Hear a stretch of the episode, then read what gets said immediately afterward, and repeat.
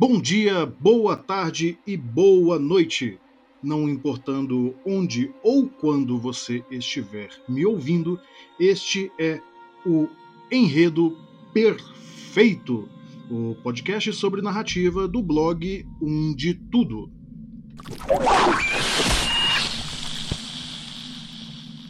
Eu sou Rafael Assis. Se aqui houverem ouvintes, vocês me conhecem. Mas, Ed, se apresenta aí pro pessoal, fala aí é, que eu te conheço, te conheço muito bem, de longa data. A gente já trabalhou junto, inclusive. Trabalharemos juntos depois no futuro. Mas. Trabalhamos pro... juntos no presente.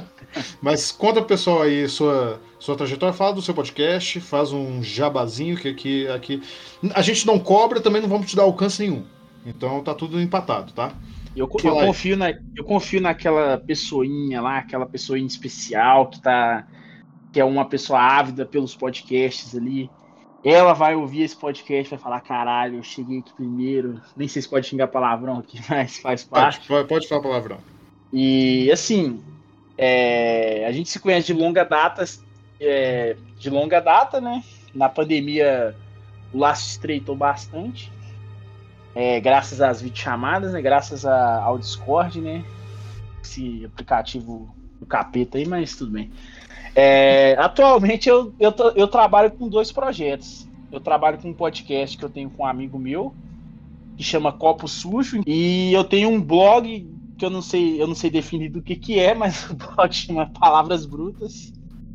Inclusive já tenho tem textos do, do Rafa lá, poesias do Rafa publicadas lá. Então, é, minha carreira artística é isso, né? Por enquanto. Ah, por enquanto, você está sendo modesto. Você... O, o Ed também já fez participações em curtas-metragens, já teve uma banda. É, é, uma pessoa que a gente chama, dentro do, das artes como um todo, de uma pessoa é, multiartista.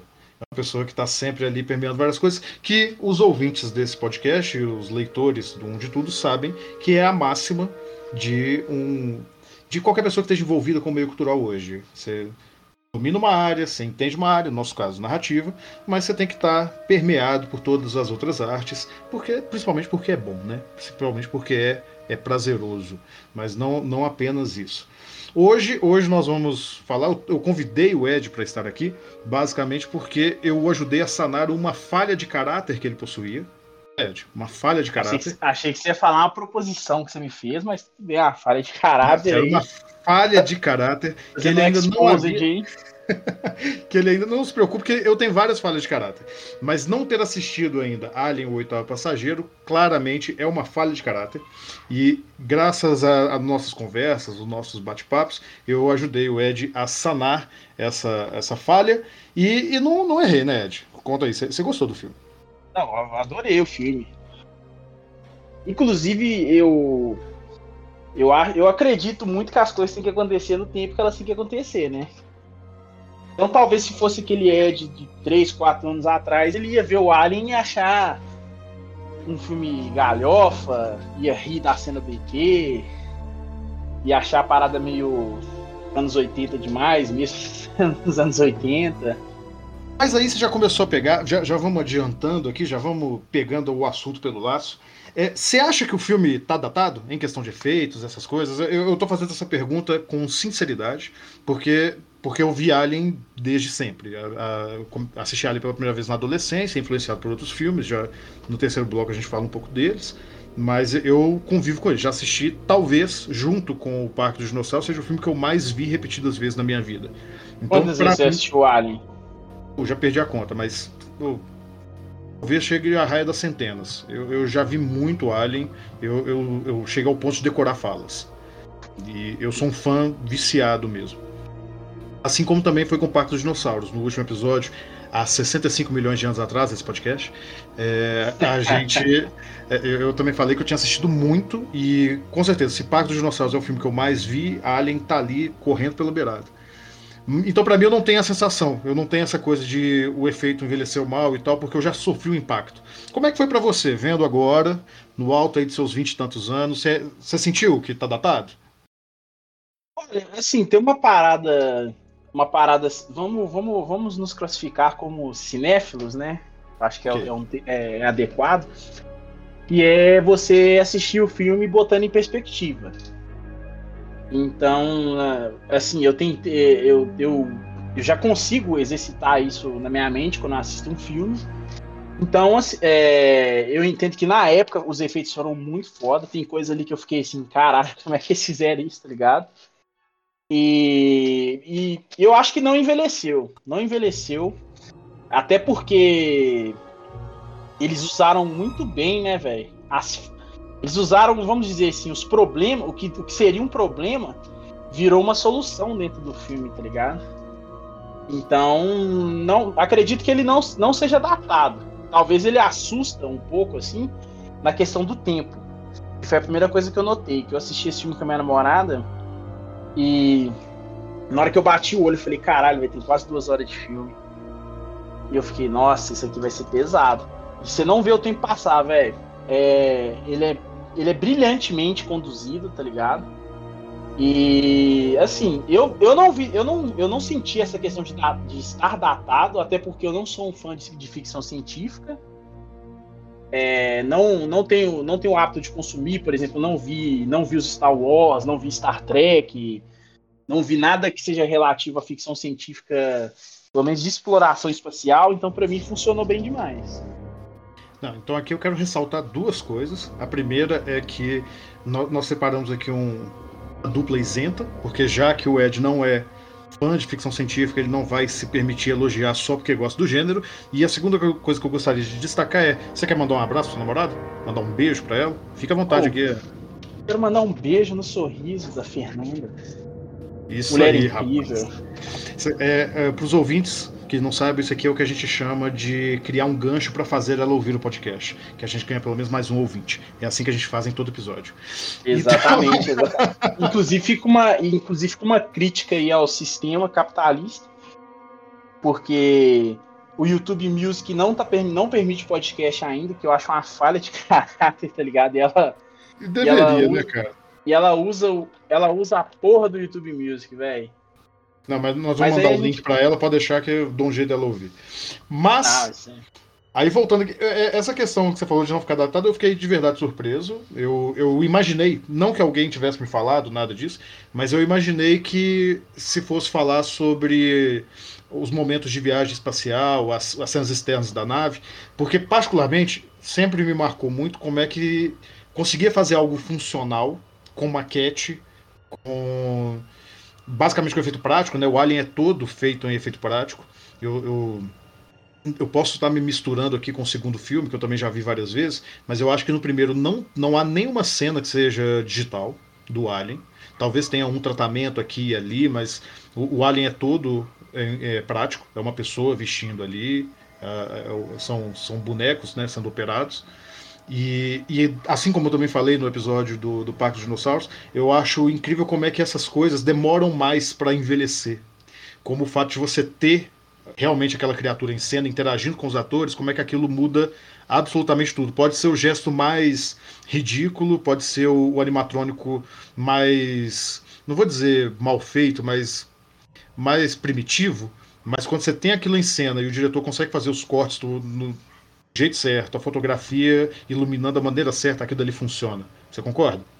Concordo plenamente. E, e eu, eu acho também que o 2001 teve uma influência muito grande na, nessa questão da construção do cenário mesmo, assim, de, de, das coisas serem efeitos práticos, tá ligado?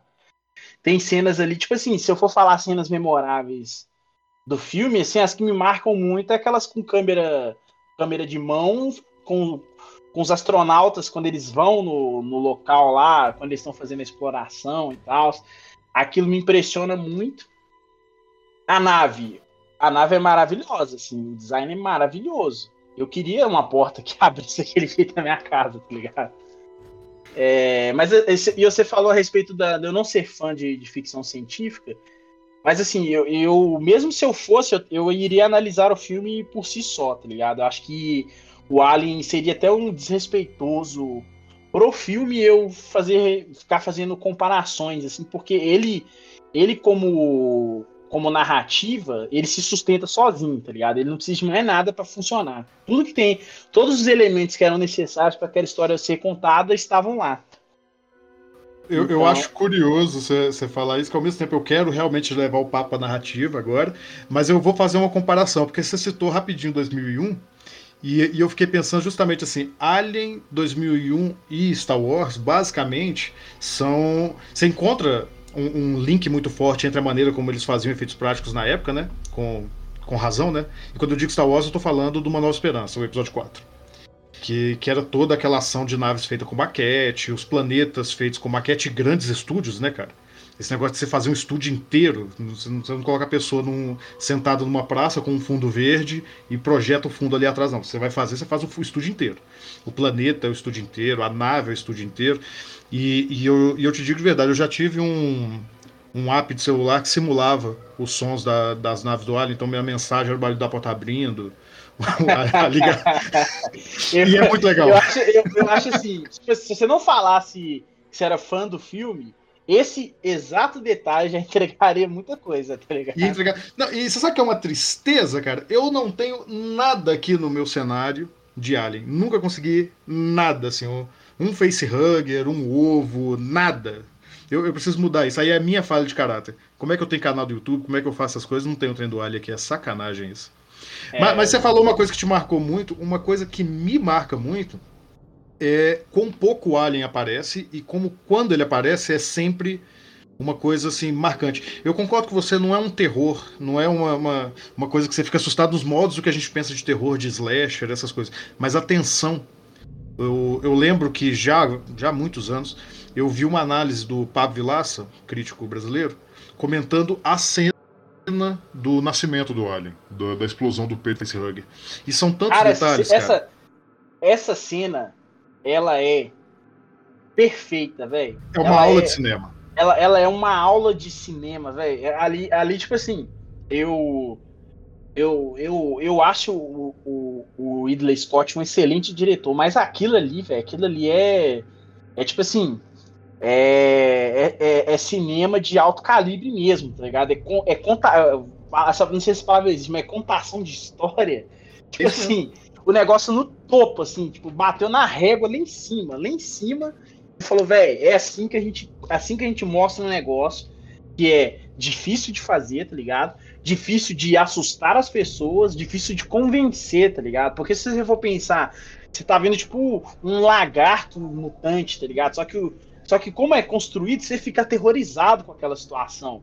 Eu também é, tipo assim, é lógico que, velho, Alien não é um Alien não é um filme cult iraniano. Então eu já sabia de muita coisa do filme, tá ligado? Mas assim, cenas muito básicas, por exemplo, quando o, o, o Alien tá na cara do, do, do, do astronauta, aquilo, aquilo por si só é chocante demais, tá ligado?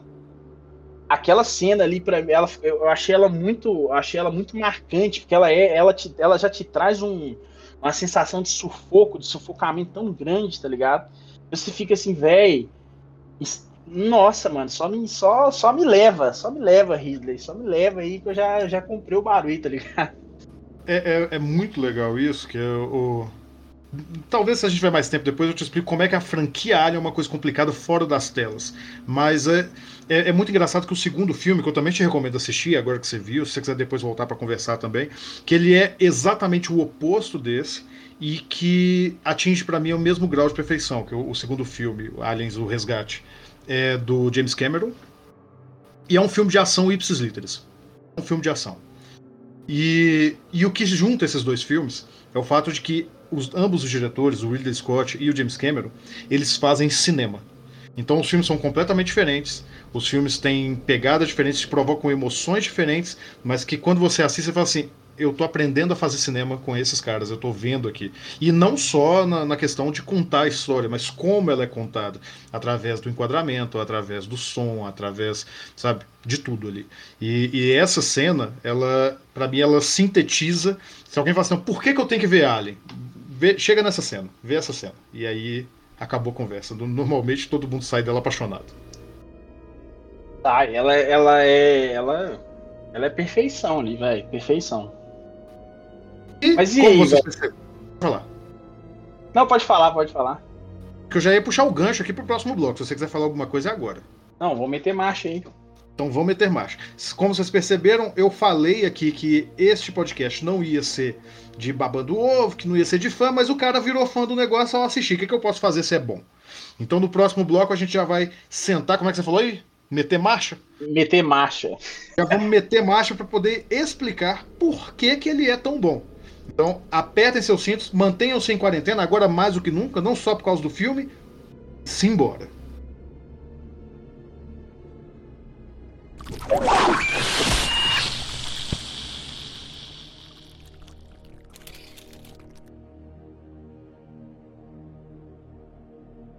Então, é, foi me dado o prazer de começar o segundo bloco aqui, né?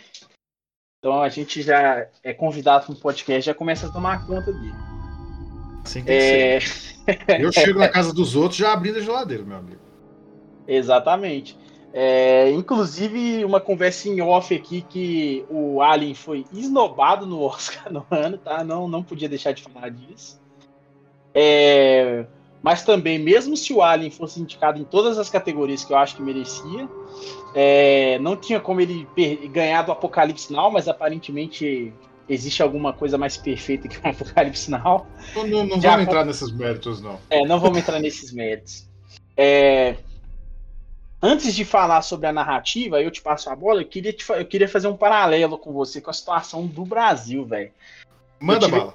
Eu tive esse sentimento muito forte assistindo o filme e e como você já me conhece, eu não sou muito do, do de ser técnico nas análises, né? Eu, eu vou me eu vou tateando mais por outras situações, assim, porque eu acho que já existe muita gente competente para falar tecnicamente de cinema, inclusive é, esse que conduz o podcast. É... Nossa, você, você, matou a minha piada, que eu já ia parar e falar com você. Eu vou convidar alguém que seja essa pessoa na próxima. Porque. É. Tá mas, mas, eu, mas eu aceito elogio, o senhor é muito gentil. E assim, eu vi um paralelo que foi muito. Eu achei um paralelo muito interessante. Até, eu até esqueci depois, agora que me veio a cabeça. O quanto é, a galera lidando com um parasita que deveria ficar em quarentena, é, as pessoas sendo descuidadas quanto a isso, tá ligado? Então no filme a gente tem um, um, recurso é, narrativo, é óbvio, né, para poder a história ser conduzida, mas não, não, eu não deixei de pensar no paralelo do Brasil com a porra do vírus, tá ligado? Enquanto tinha aquela pessoa sensata falando, porra, velho, vamos, vamos isolar, vamos ficar isolado, no caso assim do filme, vamos isolar a pessoa que tá com a porra de um bicho na cara, que a gente não sabe o que é aquilo e vamos tentar estudar isso de longe. E é a mesma coisa com, a, com o coronavírus, tá ligado? Véi, por que, que a gente não ficou em casa, tá ligado? Pra tentar evitar todas as tragédias que se decorrem. No caso do filme é gostoso eles serem burros, tá ligado? Porque foi, foi uma impressão que eu tive, assim, só um paralelo, esse paralelo rápido que eu iria fazer. Eu tinha a impressão mas é, que. Mas, é, eu, tinha impressão, eu tinha a impressão, velho, falei, mano, como esses caras são cientistas. Vamos dizer assim, são pessoas que tem uma inteligência acima da média, né? Porque você não você não vai você não vai trabalhar numa nave de expedição, é uma, uma nave expedicionária e ser burro, tá ligado? Porque não tem espaço para ser burro ali. Cada mas um agora você falou uma coisa. Agora você falou uma coisa. Tem espaço sim para ser burro. Nós vamos realmente fugir um pouquinho aqui da narrativa, mas eu acho importante falar isso, principalmente agora que a gente ainda tá com esse problema da pandemia e tal. Os caras ali são inteligentes, mas eles são burros. Do mesmo jeito que você precisa ter uma inteligência muito grande para ser um motorista de caminhão ou para é, ou mesmo para ser um pesquisador, um professor, um jornalista, um político. Essas pessoas todas que estão nos gerindo hoje são inteligentes como eles são, mas às vezes pela simples cotidianidade, eu não sei se existe, pelo cotidiano uh, da, da sua função e da vida, você começa a ser burro para coisas novas. Então, assim, é, é para mim é um absurdo você pensar como é que hoje você tem médicos, e, e tem médicos, que negaram a pandemia. Porque o cara, o cara é muito inteligente para ser médico, mas diante dessa nova, nova situação, ele toma é, atitudes estúpidas. É exatamente o caso lá. O, né? Você tem o capitão, você tem os mecânicos, você, você tem a assistente do oficial médico, os exploradores, e todos são muito qualificados para estarem ali, são muito, muito inteligentes. No entanto, diante do desespero, eles fazem a coisa mais humana e burra possível. E morre todo mundo. E só para lembrar o pessoal todo que está ouvindo esse podcast, é, só tinha uma pessoa infectada no, no começo do filme. E a gente sabe o que aconteceu. No segundo filme Seria... ainda pior. No segundo filme só Seria... tinha uma e, e, vai uma cidade inteira, meu cara, você que não viu ainda. Seria o, o, o Alien, o, a premonição da pandemia, tá ligado? Oh, não começa com isso não, porque. Oh, vou, vou, te pedir, Ed, vou pedir a todo mundo que tá aqui para ver o meu vídeo de. Hoje é quinta-feira, o meu vídeo de quarta-feira, dia tem que pegar aqui porque esse, esse podcast vai sair mais tarde. Dia 11 de agosto, lá no YouTube, para falar como é que o pessoal está usando Eu Sou a Lenda, sabe aquele filme com o Will Smith 2007? Porcaria, filme Sim. ruim. O pessoal tá dizendo. Ruim. Não achei tão é, ruim. Fraquinho, não. fraquinho. Mas, mas o pessoal tá usando aquilo ali como desculpa para não vacinar. Acredita nisso? Olha, é assim, é, pode, pode parecer um pouco radical da minha parte, mas. Por mim que elas morram. Tá eu também tenho um pouco dessa pegada. Mas, mas vamos, vamos voltar aqui, vamos para a narrativa para poder pegar. Muito obrigado, Ed, por ter falado so, sobre a pandemia. Pessoal, vamos lembrar, a pandemia ainda não acabou. Vamos aprender as coisas boas com o cinema e vamos entender o cinema. Eu sou a lenda, não falo para você não tomar vacina. O cara tá procurando uma vacina. O Alien já deixou bem claro. Se tem que fazer quarentena, faz quarentena. Dando menor. Exatamente. Vamos ser inteligente. Vamos ser inteligente. Mas já que você falou isso, vamos partir exatamente desse ponto, Ed. E tem espaço para uma piada aí? Manda, manda piada. e se for para usar um filme de referência para criar alguma coisa, usemos o Clube da Luta. Por que não? Oh, mas... Mas é, aí, me vou, fala. Vou, me vou fala... Ficar, vou ficar em silêncio porque sobre isso aí a gente não fala. É, a gente não pode falar. É... Eu queria, então, por favor, Rafael Assis, nos dê, nos brinde com o seu conhecimento na narrativa do Alien, o passageiro do barulho. Eu, eu tinha que fazer essa piada pro podcast. Passageiro do barulho.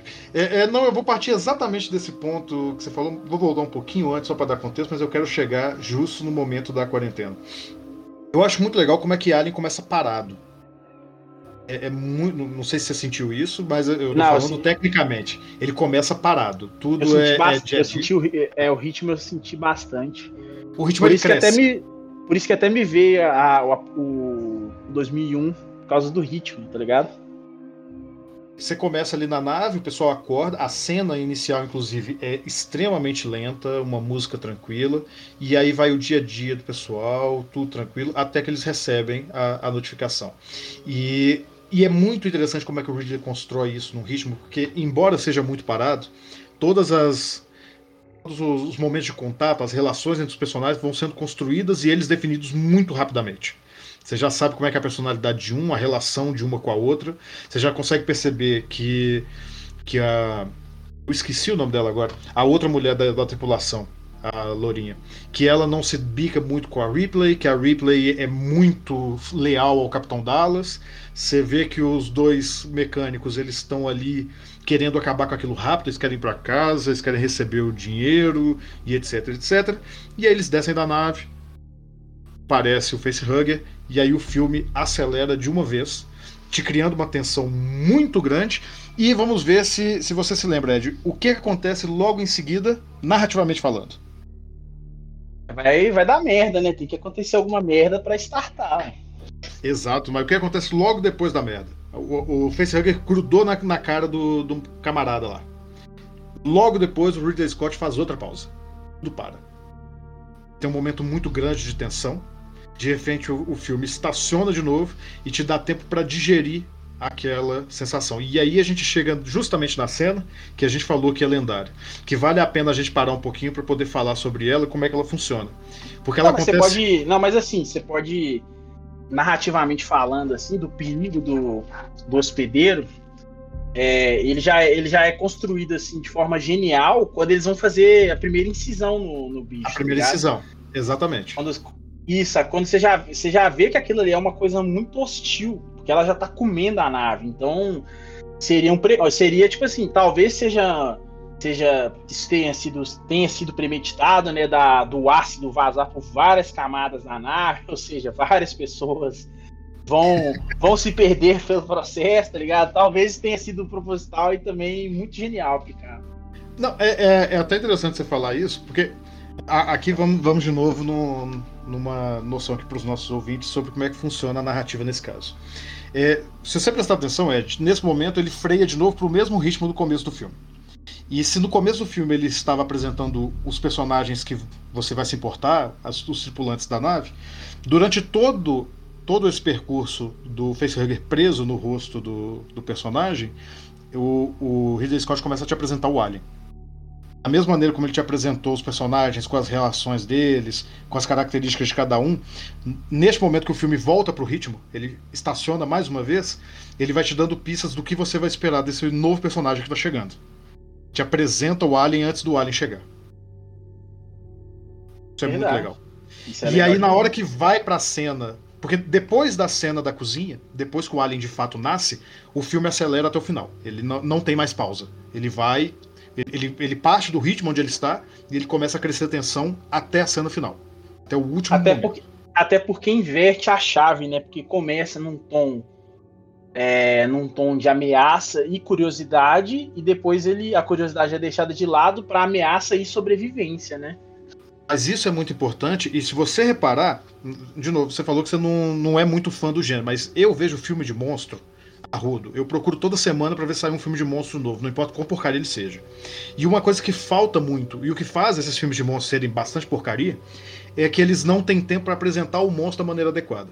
O Ridley ele sabe disso, e ele sabe que o, a sua atenção, o seu envolvimento está centrado em duas coisas: do quanto você se importa com os personagens e do quanto esse monstro é ameaçador e reconhecível para você. Então ele constrói exatamente a estrutura dessa maneira. Ele começa lento, te apresenta os personagens através de diálogos banais, ele, ele constrói ali. Ele não é roteirista, né? Mas ele se aproveita do roteiro, que também é muito bom, para poder apresentar os personagens e, e te mostrar quem eles são, criar empatia com você eleva a atenção para te prender na, na, na cadeira, para fazer você, não, eu quero ver esse filme, o que, que é essa merda que grudou na cara do cara, o é, que, que é isso, e aí depois ele baixa a tensão de novo para te apresentar o Alien. E aí vem de novo o pico de tensão máximo. De novo nessa cena que vale a pena a gente secar um pouquinho mais. Que é muito interessante como é que ele constrói. Eu vou tentar encontrar o vídeo do do Pablo Vilas para colocar na, na, descrição, porque eu só vou passar rápido. Ele explica take a take mas é muito legal como é que ele constrói oposições. Nessa cena ele já te diz quem é o vilão do filme. E o que é uma coisa que eu acho genial de diretores que realmente dominam. Você já consegue pegar na atuação ali, numa segunda assistida, numa terceira assistida. A câmera já te diz quem é o vilão do filme. Ele cria oposições entre os personagens, já te diz quem vai sobreviver e quem é o vilão. Cara, só pela disposição da câmera. Ele começa num plano aberto e vai fechando cada vez mais até o momento fatídico do peito estourando. A música começa bem baixa, num tom exótico e, e, misterioso, bem alienígena mesmo, e muito baixinho. Não sei se você reparou, não, não vou te culpar se não tiver reparado, eu só percebi isso depois da quinquagésima vez que eu vi, que no momento em que o cara começa a passar mal, você começa a ouvir muito baixo o som de um coração batendo. E o coração é... vai acelerando. E ele vai acelerando e, não, e, e, e, diegeticamente, né, como o cara está se estribuchando ali, você começa a pensar que o coração é dele. E quando o alien sai, estoura, o cara morre e o coração continua. A câmera foca no alien e o coração acelera. O alien foge e o coração vai sumindo devagarzinho à medida que ele se afasta. O coração que você estava ouvindo, diegeticamente, era o coração do próprio monstro. Quando a cena finalmente apresenta o seu grande astro. Isso é uma coisa de, uma, de, uma, de um talento cinematográfico que, que aqui não é só porque eu sou fã, não, cara. Assim, eu, eu já era fã de perceber essas coisas, mas nesse momento eu falei assim: isso aqui é um dos grandes filmes da história do cinema. Porque realmente ali é uma, um, uma soma de qualidades técnicas e narrativas que raras vezes eu vi igual. E mesmo em grandes filmes, filmes de arte iranianos, como você disse. Que é, muito difícil fazer isso. É muito difícil fazer isso. Tem muito filme que, que a gente considera elaborado e que é valorizado pela alta crítica que não chega aos pés de fazer uma coisa dessa. Muito. Muito mesmo. Não, não, tô tirando, não. E depois, pra gente dar uma aceleradinha aqui e falar, e depois, como eu disse, a tensão vai subindo. Subindo principalmente por quê? Porque você não sabe quem vai sobreviver e quem não vai diferente de outros filmes de, de terror comuns, principalmente dos anos 70 até 90, você não, você não tem aqui uma imagem clara de quem é a Final Girl. Não sabe quem vai ser a personagem que vai dar o, o, o tiro de misericórdia na criatura, que vai vencer o Jason, que vai vencer o Fred Krueger. Que em geral nesses filmes está muito bem definido, né? Você sabe quem é a mocinha ou o mocinho que vai vencer o vilão no final. Nesse filme não. Nesse filme, Olha, inclusive. É... Falar. Eu, eu discordo um pouco Manda bala. Eu discordo um pouco porque talvez seja um paralelo também com, com por exemplo, a, a mentalidade de todo mundo que estava habitando a nave. Porque todos, é, de certa forma, tinham uma curiosidade muito grande com a criatura nova. Com exceção da protagonista, com exceção da mulher que sobrevive. Ela, ela sempre foi uma pessoa precavida. Então, é, eu, eu, assistindo o filme, é, eu tinha eu tinha a impressão de que eu tava com eu tava com um receio de que ela morresse e eu falasse, pô, parece que tipo assim, não, não existe nenhuma não existiria nenhuma espécie de lição da pessoa ela ficar preocupada com o desconhecido, tá ligado? Ela tentar se preparar para o desconhecido. Apesar que não tem como se preparar, né? Tem muito golpe de sorte mesmo que acontece. É, mas... mas é nesse sentido que eu digo, porque o filme não te entrega isso. Todos os personagens são, são te apresentados com a mesma força. Você conhece todos eles, pelo menos no primeiro ato. Eu concordo com você que lá para frente, a partir desse, dessa apresentação do Ali e coisa e tal, você começa a sentir que a Ripley tá indo cada vez mais para ser a protagonista. Mas principalmente no começo do filme, você não sabe. Não sabe quem é ali. Você vê todo o grupo de pessoas e todas elas têm habilidade suficiente para sobreviver. Você mesmo falou, todo mundo é inteligente. Todo mundo tem competência para estar ali. O Dallas é um capitão forte, respeitado. O, os mecânicos, embora eles tenham menos destaque, eles são, eles são mecânicos, são fortes. Eles aparecem, inclusive na primeira cena deles, eles estão carregando uma peça pesada. Você tem o cientista sim, sim. Que, que poderia lidar com aquilo. Então, pelo menos no, no, no, primeiro e no segundo ato ali, no começo do segundo ato, você não sabe quem é o protagonista do filme. O protagonista começa a desenhar não prioritariamente no filme, mas a partir das suas ações dentro do filme.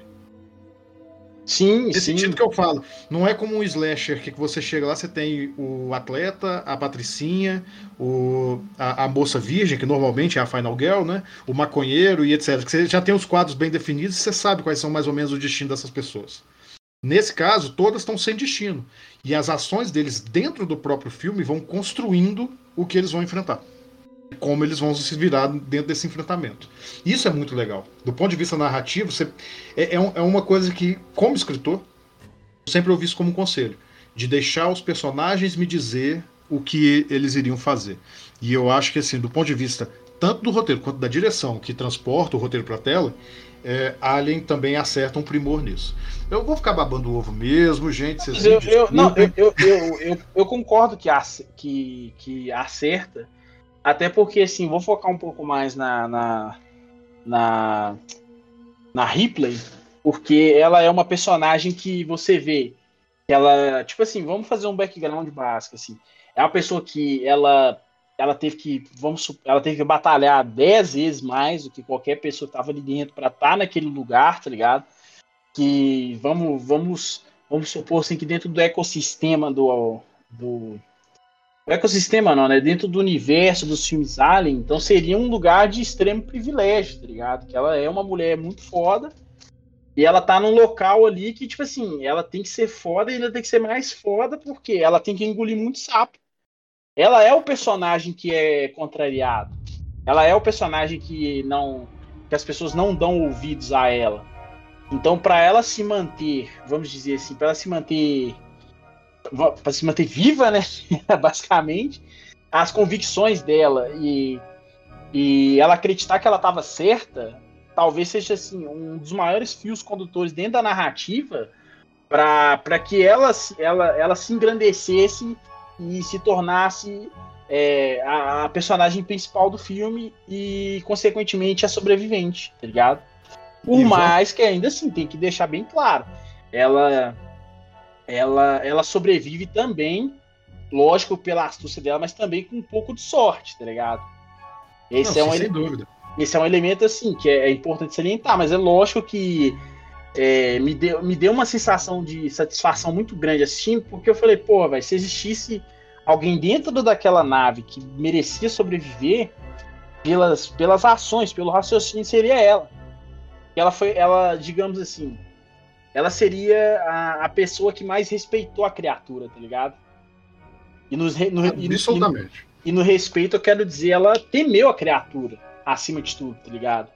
Então, é, esse, esse, esse temor deixa, deixa constrói um personagem mais um personagem mais alerta dentro da história, tá ligado?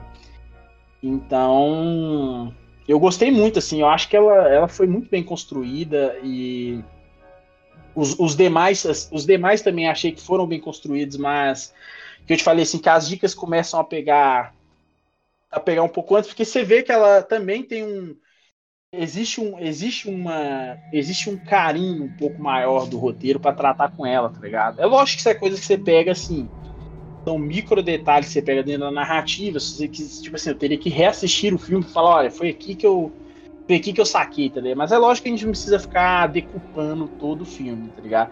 Mas a, a, a construção dela e o objetivo é, é perfeito, é perfeito. Só isso que eu queria dizer. E aí, de novo, duas coisas é que primeiro, a gente tem que dar o braço a torcer e elogiar muito o trabalho da Sigourney River. A gente tá falando mais de narrativa aqui, mas isso passa pelo trabalho do ator e ela faz um trabalho excepcional. Atriz da porra, mulher é boa, manda bem. E a segunda é que eu juro, agora falando para vocês que estão me ouvindo, eu juro que o Ed ainda não viu a segunda parte. E se você está ouvindo esse podcast e, já assistiu o segundo filme, você vai perceber que um monte de coisas que ele está falando foram ganchos que foram pegos pelos filmes subsequentes. E isso é uma coisa muito legal quando uma narrativa é bem feita, que ela não, não deixa pontas soltas, mas ela deixa material rico para ser explorado. E Sim. pegando esse gancho, pegando esse gancho, nós vamos agora para o terceiro bloco. Até Bora. As.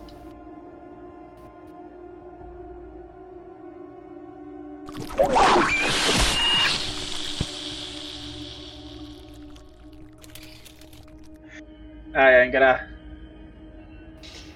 Atenção, voltamos aqui. Espero que vocês estejam aí bem escondidos, sem fazer nenhum ruído e quietinhos num canto para que o alien não pegue vocês. E se você já jogou Alien Isolation, vocês sabem o que, que eu estou falando. E Nossa, você roubou, minha, você roubou minha recomendação. Não, guarda ela, pode falar. Você já jogou, safado?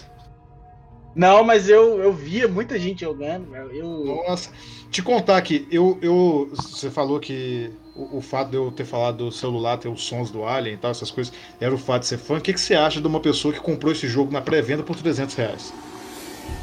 Vai ser, é, digamos assim. eu devia gozar de boa situação financeira na, no momento. Na então... época, na época. Então, justo, é justo. Eu saí correndo. Não, eu digo porque assim, eu, eu sabia, eu, eu, não sou besta. Eu sabia que não era um jogo que ia ficar caro por muito tempo. Não é um jogo que ia estourar de venda, essas coisas. E claramente, assim, seis meses depois ele tava 80 reais. Mas eu falei, eu não vou aguentar. Desculpa, gente, eu mutei aqui. Mutei o computador, mas deixei o celular ligado. Mas o que, que eu disse? Eu não ia esperar seis meses para jogar esse jogo. Eu, eu precisava jogar desesperado, já tinha visto é, os previs, né, os negócios, falei assim, eu não vou aguentar, não vou mesmo. E aí eu lembro que eu saí do trabalho no dia do que abriu a pré-venda, corri para a loja, comprei e virei a noite jogando. E pela manhã não conseguia mexer os braços de tão tenso que eu estava. É, e o nível ele... o, o nível de tensão dele aqui é surreal. Eu tava querendo baixar ele aqui para botar Fernanda para jogar, queria ver ela jogando esse trem. Eu também recomendo. Sobre a franquia Alien, eu te recomendo três coisas só: os dois primeiros filmes e o jogo. Todo, todos os três têm uma atmosfera muito boa e realmente valem a pena. Os outros só se. Só se. Só eu vi tudo. É, eu vi tudo, eu leio os quadrinhos, só saindo quadrinho da Marvel hoje ainda. É, sobre, sobre a franquia. Eu vi os filmes Alien vs Predador, que realmente não recomendo para ninguém. Ninguém, absolutamente. E, e eu via as prequels. Mas aí já é galhofa, né? É, mas aí já é galhofa. E, e não se leva a sério também, não? Ou se leva a sério? Meio, meio que às vezes se leva a sério. Os prequels do Ridley eles se levam a sério e, e erram justamente nesse ponto. O, o, vamos, vamos por partes, vamos por partes. Primeiro vamos, vamos falar um pouco das influências que geram Alien. Eu acho que a maior influência que as pessoas podem pegar, e vocês podem agora, se vocês estão ouvindo o celular, abram o Google, digitem são as pinturas do Giger. Pintor. Giger. H.R. Giger. Provavelmente eu deveria falar H.R. Giger, mas eu acho que ele sequer é americano, então não vou ficar falando em inglês de jeito nenhum. Inclusive, acabei de consultar aqui, ele é suíço. É, o Giger, eu tenho um livro aqui. Está parecendo a linha de óculos novo da Oakley, tá ligado? o, o, o Giger, ele, ele é um artista bastante anárquico, bastante depravado, ele tem bastante influência, ele estudou bastante ocultismo. E, e, ele sempre trabalha sexualidade e profanação nas obras dele, sejam esculturas, sejam pinturas, os desenhos, etc. Uma curiosidade interessante é que Alien só existe porque o Giger não pôde fazer Duna, Ed. Você sabia disso? Ele. Sim, ele era o, um dos designers de arte do Rodorovsky, quando Rodorovsky ia fazer Duna. Cara, como eu, projeto. Podemos cravar que esse é o filme já mais feito e, e eternamente é, é, esperado? É o, é o, melhor filme que nunca foi feito da história. Que se fosse feito, a gente ia se decepcionar, porque é tanta coisa boa que a gente já ouviu falar que não tem jeito. Inclusive, eu acho que ele tá, tá pra sair, eu... provavelmente a gente faça um episódio aqui. Eu acho que ele merecia, tipo, ser, sei lá, uma quadrilogia. Só o Jodorowsky sendo Jodorowsky e a vida sendo a vida. É, mas esse é um ponto muito engraçado, porque Duna, ela realmente gerou várias franquias de cinema depois, porque esse filme era tão rico, tão poderoso, que as equipes se formaram e foram embora. E quando ele compôs, ele ia fazer a, é, os vilões, o design da cidade dos vilões, ele ia compor parte do design de Duna, ele acabou chamando a atenção de outros cineastas, dentre eles o Ridley Scott que convidou ele para poder fazer o design da criatura de Alien. O Ridley já trabalhava com, com ficção científica, o, roteirista de, de Alien, o Dan O'Bannon, tinha estudado e trabalhado junto com o Carpenter. Não sei se você sabe disso também. Não, não sabia. É, e os dois eram amigos, fizeram um filme juntos, em direção conjunta, ele e o Carpenter, onde você já vê várias, vários germes ali do Alien. E quando ele escreveu o roteiro, ele entregou para o Ridley Scott, a criatura era bem diferente. O Ridley achou que ela não era tão assustadora, e então ele contratou o Geiger para poder é, refazer o design. E aí ele fez essa coisa maravilhosa. Posso dar uma, uma referência subjetiva aí? Não sei se tem a ver. Manda bala. Mas dialoga até com a narrativa. É, é, mais uma vez tem que falar da, da, da, da mulher, né? que ela é uma grande fã do Lovecraft. E... Sim, sem dúvida nenhuma. Pode, pode mete bronca, vai nesse caminho. Eu tive, eu tive essa sensação de. essa criação de tensão muito baseada no Lovecraft, tá ligado? Que é o medo do desconhecido. Assim, é lógico que a gente precisava ver a criatura, porque, ali, afinal, o nome do filme é, é correlacionado com a criatura. Mas as partes que nem, que, é, como, que nem você disse no começo do programa, ele aparece pouquíssimas vezes. Então, pra você construir, você construir uma história em cima de uma criatura que aparece muito pouco, você tem que criar toda a atmosfera em volta. Então eu senti muita dessa referência dentro do filme do Alien. Não sei se eu tô correto, não sei se eu viajei. não, você tá, você tá absolutamente correto. A gente não vou dizer a gente não, mas muito é considerado o Alien como um, uma obra de terror cósmico, principalmente nesse primeiro que você não faz a mínima ideia de onde vem o Alien, do que que ele é. é de novo, nos próximos filmes, infelizmente, isso vai ser explicado. E é uma daquelas coisas que ninguém queria saber. Mas, mas é explicado mais na frente como é que é, é o Não, e, dos e. E você, e você falando até do, do, do da, da, veia sexual mesmo, porra, a, a cabeça do Ai parece um pinto. É, é, é, não, mas sim, é, é, um falo, é um pinto, e o facehugger lembra uma vagina, né? Na hora que prende no rosto da pessoa. Você olha na hora que eles abrem ele, ele tá morto e, e o, o, cientista vai mex, cutucando ali, vai mexendo, você vê que abre, tem dois grandes lábios e tal. Lembra realmente, é, é totalmente sexual. E, e assim, até... gente, eu tenho. Só mais um labinho, eu tenho que admitir aqui que eu tomei um susto nessa porra desse filme. Um susto genuíno. Que foi na. Agora quer saber qual. Foi, na, foi uma das últimas cenas lá que tava a, a personagem da Sigourney Weaver lá. Que ela tava a tipo, velho. Que, que ela ela tava, sabe quando a pessoa tá tão. Existe, sabe, existe níveis da pessoa estar confortável. Sim. Mas quando a pessoa está confortável com o cofrinho aparecendo, talvez esse seja, tipo assim, esse seja o nirvana do conforto. E aí vem a mãozinha, né? Aquela cena da mão. Aí não, não, não foi só, não foi só a mão. Na hora que você vê a cabeça do alien inteira, eu tomei um susto assistindo isso, cara. É, é, a primeira vez que você vê ele, né? É, ele aparece várias vezes no filme, mas sempre um close, você vê a cauda, você vê a, a parte da boca. Essa é a, é a, primeira e única vez no filme que você vê ele inteiro. E é, oh, véio, é incrível, é, é incrível. eu realmente me assustei com esse trem. Eu te, falei, eu te falei que era muito bom, que você ia gostar. Fiquei muito, fiquei muito tenso. Não, mas, mas aí, o, o, o Giger ele tem muito dessa coisa sexual, ele tem muito dessa coisa do horror cósmico. A, a, a obra do Giger bebe do Lovecraft, sem dúvida nenhuma, mas não apenas. Porque, de novo, ele, ele estudou muito ocultismo, tem muita coisa, tem muitas pinturas dele que remetem ao inferno. E. E também remete muito a essa questão de maternidade.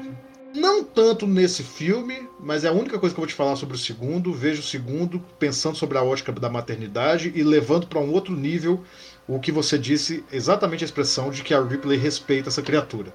Continue com isso na cabeça e, e pense o dia que você for assistir. O dia que você for assistir, você, me, você vê, e aí eu vou esperar você fazer igual você fez essa semana. Rafael é muito bom. Eu pirei, é muito bom, concordo, é bom demais. O segundo também é desse. Você tá ligado que eu não passo pano, não, né? Não passa, não, mas no, no, na boa. Hum. A, a, o máximo que pode acontecer, Ed, e, e, eu falo isso com toda tranquilidade do mundo, tá?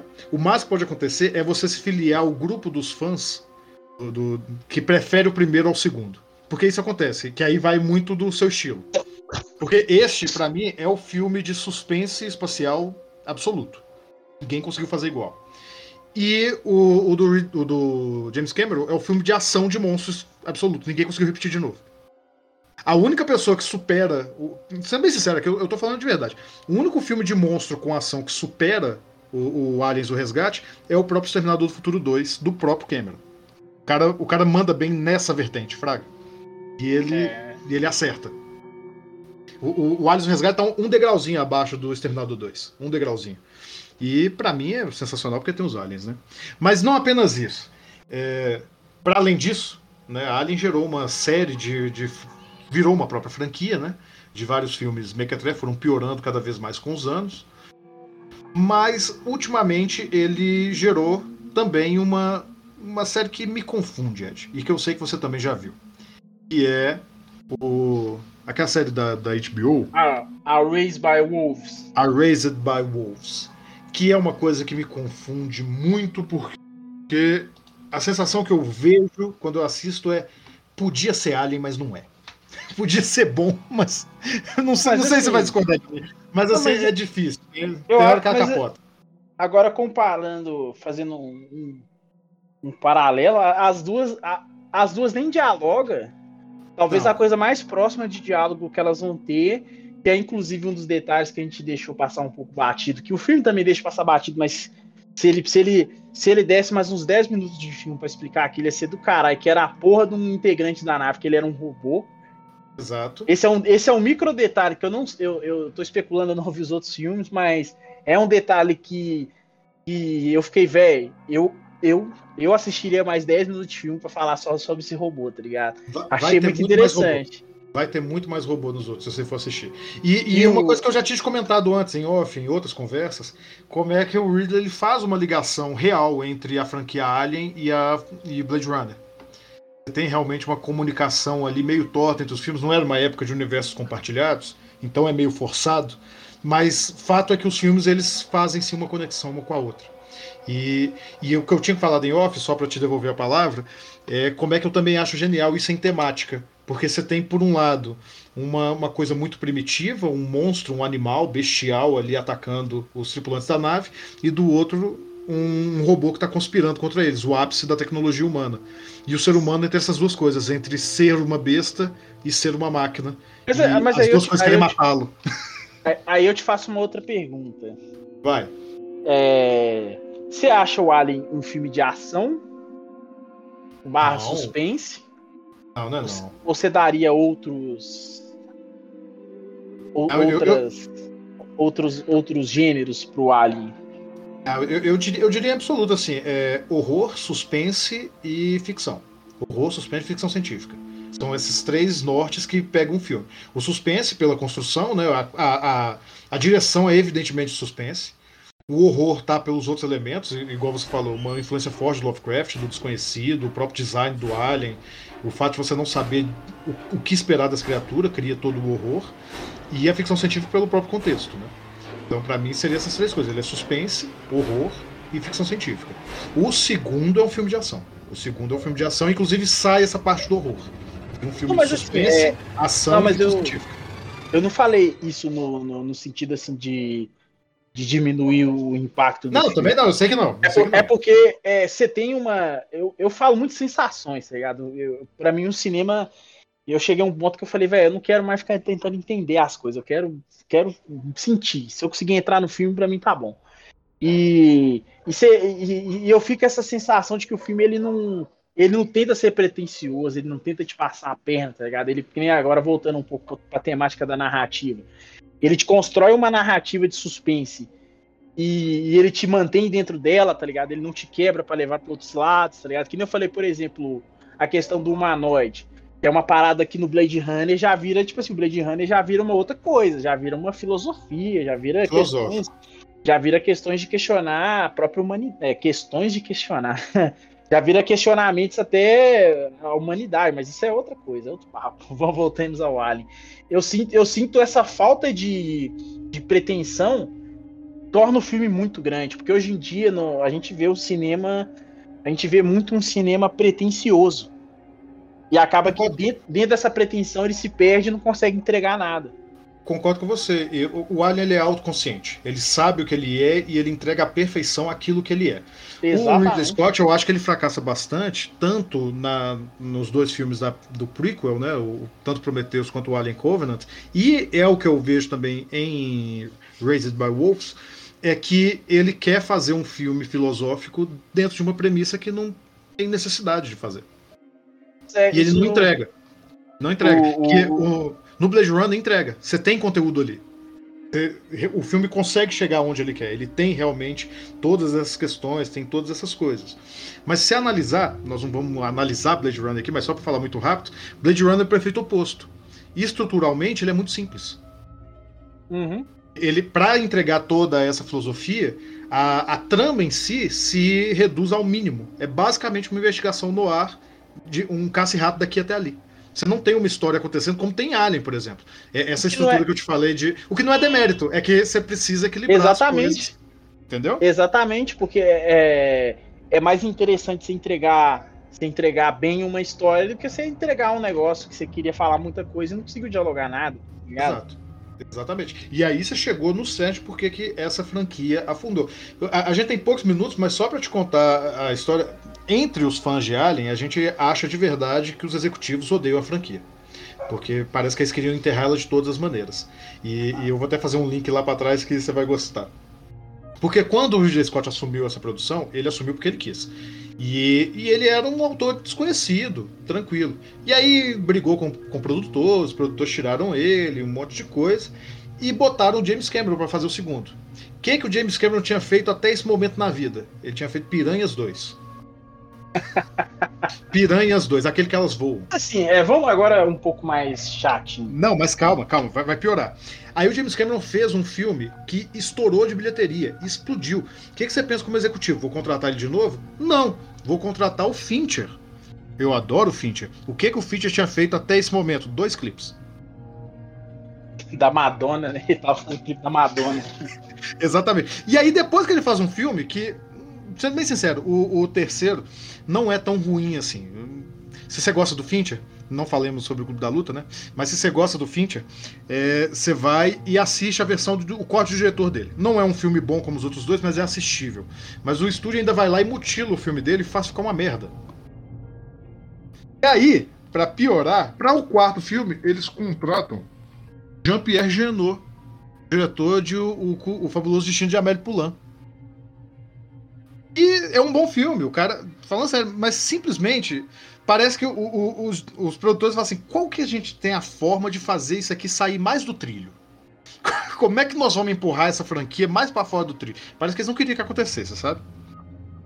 E, e aí. Pra, pra, pra, ficar mais, pra ficar mais cagado historicamente falando, só faltou chamar o David Lynch e não deixar ele fazer só nada. Faltou, exatamente, pra fazer o Duna. Você considera Duna parte da franquia. E, e aí é uma coisa muito curiosa, porque quando o Ridley Scott volta, quando ele assume a franquia de novo, é, parece que ele tem um certo receio de tudo isso. E aí ele basicamente quer apagar todos os outros filmes. E eles não têm mais o que dizer, porque, de novo, você acertou. Ali é uma franquia simples, é uma história simples. Tentar enfiar muita coisa ali não vai funcionar. Por isso que o, o James Cameron foi o melhor diretor dessa corrente toda. Porque ele basicamente pegou e falou assim: olha, não dá para eu fazer de novo a mesma coisa, eu preciso fazer outra coisa tão simples. Então ele cria uma linha de ação que é você sair de um ponto até o outro. E, e eu não falo mais nada, você assista, porque é bom. Assistam todos, Aliens o Resgate. Vale muito a pena ver. O resgate do passageiro do barulho. O resgate do passageiro do barulho. Do barulho. Até enrolei a língua. Ô Ed, vamos encerrar aqui, vamos, vamos terminando, até porque é, aqui em off, né, nós temos que trabalhar mais tarde e, e eu ainda não jantei, eu vou subir para jantar ainda.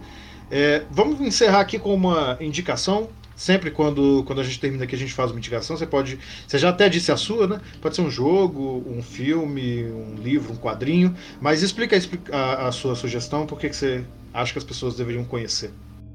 Ou, oh, é, vou, vou fugir um pouquinho. Você quer dar a sua indicação? É, enquanto eu só dou uma pesquisada leve aqui?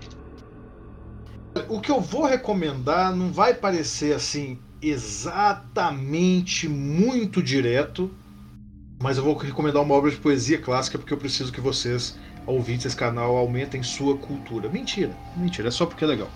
Eu, eu tô reclamando aqui o tempo inteiro sobre o o Ridley ter retomado e tal, mas por um certo tempo eu fiquei bastante esperançoso que Alien Covenant fosse uma, uma boa produção.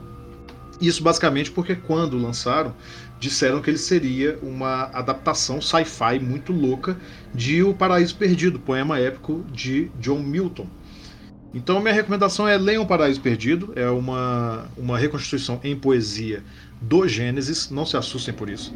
É uma das coisas mais lindas que, que a, a, literatura ocidental proporcionou. E, de fato, se o Ridley Scott tivesse feito o que ele prometeu, ia ser um filme do caramba. Então vocês assistam Alien, assistam Aliens do Resgate, e depois leiam Paraíso Perdido e façam fanfics para mostrar para o Ridley Scott que dava para fazer o que ele não teve a competência para alcançar. Gostou dessa, Ed? Tô xingando o Ridley Scott na cara dura, viu? Tem, tem uma relação de amor e ódio com esse velhinho. É, ele. Ele. Já deu, né? Já deu. Já, já tá na hora já de virar só produtor executivo mesmo. Deixa outras pessoas dirigir. Se ele quiser dar um dinheiro pro Paul Thomas Anderson lá, também não acho ruim, não. de vaga. É, então, a minha recomendação é, ela é um pouco mais complicada e também vai partir um pouco da, da indicação da, da Fernanda, né? Que é um conto. Só que eu, eu tava dando uma pesquisada rápida aqui, ele, eu não tava achando ele traduzido. Ah, mas não seja por isso, dependendo de traduz, velho. Então, o conto chama And I Awoke and Found, found Me Here on, the on the Cold Hillside. Seria a tradução assim, é, então eu acordei e me encontrei na na, no, no, lado frio da montanha, uma parada assim. De, quem que é o conto? É, de quem que é? Ah. Não, o título do, do conto é isso, hein? And Sim, I, mas o, o, autor? É James Tiptree Jr., mas se eu não me engano, isso é um alter ego, era uma mulher que escreveu, só que no período devia ter um... É, deveria ter um preconceito muito grande contra autoras femininas, né? Então ela usava esse alter ego com um nome de um nome masculino. Okay. Que ele vou, não, não, não vou falar muito sobre, mas é, dialoga bastante com a, com a, premissa do Alien, né? Porque vai falar sobre criaturas extraterrestres e também e também vai falar sobre a relação, até brincando um pouco com o, o criador do Alien, né? O, o como é que é o nome do cara, cara? O artista que criou o Alien? O Giger. O Giger que é que vai fazer uma correlação entre o sexo, o sexo e aliens. É um conto maravilhoso, é um conto curtinho. É, já deixei o link lá pro, pro Rafael para ele poder colocar na descrição aí, né? Pra gente não deixar o Colocar na descrição. Eu, eu, não tô com o WhatsApp aberto aqui, mas eu, eu pego coloco. E se bobear, eu traduzo ele e coloco no blog. Se bobear. Se pingar um capilé. Se pingar um capilé, gente, vamos colocar assim. É, para seis pessoas que ou, ouvirão esse podcast. Se pingar um capilé, eu traduzo esse texto e mando para vocês. Se Falou? pingar o capilé, É assim que funciona aqui agora. Aqui, é, aqui é desse jeito. Eu não vou esperar é, desse canal chegar a um milhão de ouvintes, nada disso, para começar a pedir dinheiro. Eu peço dinheiro desde agora, que eu preciso, preciso comprar ração para meus gatos, né? Coitado, dos bichinhos. É, exatamente. Inclusive o gato é um personagem importante no filme. Muito importante, muito importante. É, é, é o Jonesy, eu acho que é Jonesy o nome dele. Lindo gato, lindo gato. Mas é isso, pessoal. Estão aqui as duas indicações. Este conto aí de título extenso, que eu não vou repetir, vai estar aqui na descrição do post. E o Paraíso Perdido de John Milton para vocês fazerem a leitura. Quero só dar uma, uma última último ponto, né? Que a Fox que é detentora dos direitos da franquia Alien, foi vendida para a Disney e a Disney iniciou o desenvolvimento de uma série, não a Disney em si, é pela, pela divisão do Hulu, que vai sair pelo lá para o ano que vem, parece que eles, eles adiaram um pouco as gravações por causa da pandemia. E eu acho que o Ed vai gostar, eu acho, não sei se você já assistiu, mas vai ser comandada pelo Noah Hawley, o diretor de Fargo e de Legion, da série Legion. Então a gente pode esperar umas aspirações oh, muito loucas. Então, é, eu gosto muito da série Fargo. É, Legion eu não vi, mas interessante, interessante. Talvez um, um lado um pouco triste também. É, talvez vai ser um vai, esse vai, pode ser um travamento, digamos, contratual, né? Porque o Ridley Scott, ele eu acho que ele deve estar amarrado com a, a Warner, né? Até por causa do, do Race by Wolf ser uma série do, do HBO Max, então. Exatamente. Eu, eu acho que ele, ele, ele vai ter zero envolvimento e provavelmente vai falar mal. então é isso, a gente pode esperar, na verdade, quanto menos Ridley Scott estiver envolvido, melhor, eu acho.